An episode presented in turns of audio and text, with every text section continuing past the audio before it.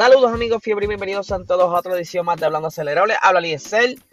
Primero quiero disculparme porque ayer, ¿verdad? No pudimos hacer el live del episodio Motorsport 101. Lamentablemente no tenemos servicio eléctrico desde hace ya unas 42 horas, algo así. Eh, pues no quiero seguir desahogándome aquí porque no quiero tornar el podcast de deportes en uno político, pero saben, los, los, que me conocen de cerca saben cómo estoy de molesto con el sistema, pero pues eso hay que bregar. Pero vamos a lo que vinimos. Comienza el fin de semana en el Gran Premio de Estiria en Austria, lo que es Red Bull Ring. Y pues ya pasó la primera sesión de práctica donde Max está dominando esa, esa primera sesión de práctica seguido de Pierre Gasly y Lewis Hamilton. Pero antes de continuar con los tiempos y qué pasó en la práctica, quiero hablar este, de las diferentes situaciones que están pasando alrededor de la Fórmula 1 recientemente. Tanto así que están hablando de que quieren eh, de alguna manera controlar el tiempo en los pits. Y eso es algo que me trae mucha curiosidad porque de cierta manera no sé por qué quieren estar estandarizando, alterando o haciendo un tipo de restricción a, algún equipo. Eh, no sé, de verdad, lo que escuché, eh, todavía no lo he leído, pero lo que me indican es que Mercedes puso una queja, pero aparentemente la queja es por medio, eh, por propósitos de seguridad, que aparentemente es un pit muy rápido, que puede pasar mil cosas, yo no sé. Ya eventualmente veremos al detalle qué está sucediendo. Pero esto supuestamente va a comenzar desde el Gran Premio de Hungría, que esa va a ser la, carrera antes del parón veraniego. Y pues vamos a ver qué pasa con esto. Ustedes saben que quizá hagan una prueba y eventualmente lo eliminen. O hay que ver, hay que ver.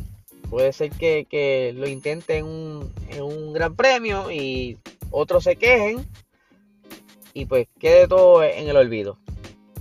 Otra cosa que sucedió es que, eh, por lo que saben, por el revoluto del COVID, se han cancelado varios circuitos, varias carreras, pero una de las que habían cancelado era el Gran Premio de Singapur y no había carrera para ese para esa fecha, para ese, ese fin de semana, y acaban de anunciar que el Gran Premio de Turquía se estará llevando a cabo en el fin de semana que iba a ser el Gran Premio de Singapur, que va a ser del 1 al 3 de octubre.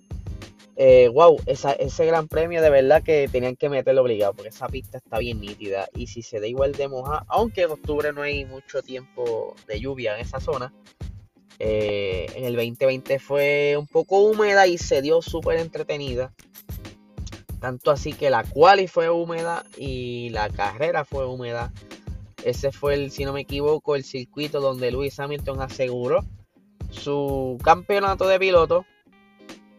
Eh, obteniendo esa victoria desde, por decirlo así, desde el fondo. El muchachito de verdad que demostró cría y desde atrás vino y entonces se pudo recuperar.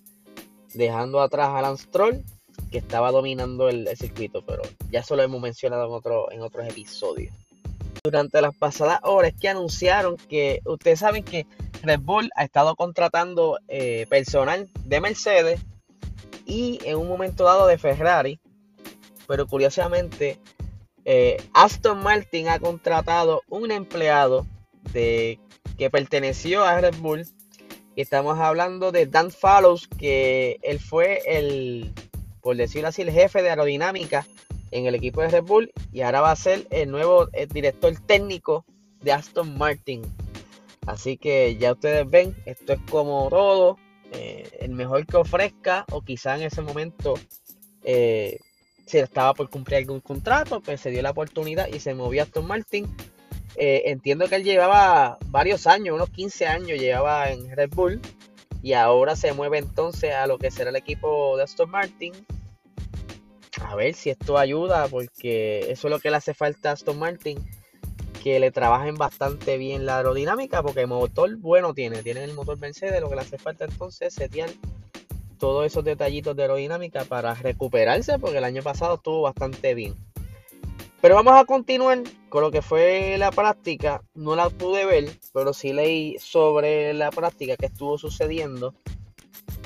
Y pues, por lo que leí, hubo mucha, mucha vuelta, eh, tiempos de vuelta borrados por salirse de los límites de pista.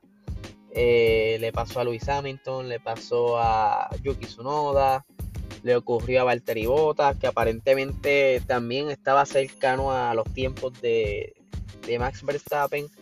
Eh, Hamilton llegó a estar en un momento dado eh, primero. Charles Leclerc estuvo un momento dado primero, pero quien fue el primero en hacer el mejor tiempo fue Lance Stroll, perdóneme, Lando Norris. Sorry, sorry. Eh, fue el primero en, poner ese tiempo de benchmark que fue, por aquí lo tengo, eh, 1.8 con 8. Pero obviamente eso fue las primeras vueltas. Ya luego fueron eh, retando ese tiempo que el siguiente fue Charles Leclerc. Después vino Luis Hamilton, puso un tiempo de 1.7.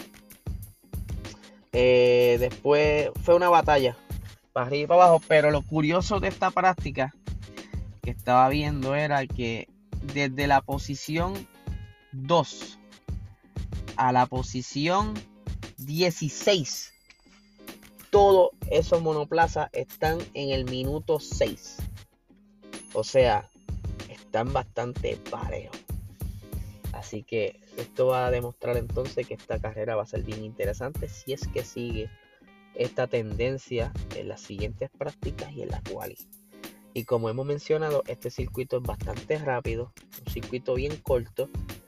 Y si están bastante cerca, como lo estamos viendo ahora, durante la carrera, haciéndose trencito y ellos batallando, y eso, cada vez que entren a pit van a perder muchas posiciones.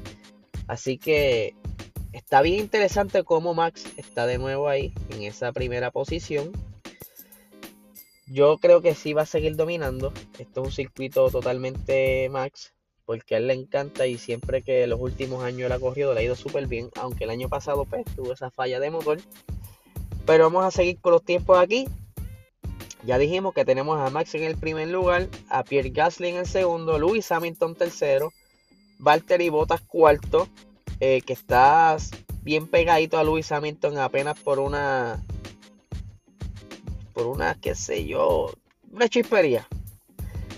Luego sigue Yuki Tsunoda quinto, eh, Fernando Alonso sexto, Esteban con séptimo, Lance Troll octavo, eh, Antonio Giovinazzi noveno, Charles Leclerc décimo. En la posición 11 tenemos a Carlos Sainz. Como pueden ver, este, los Ferrari casi siempre andan juntos.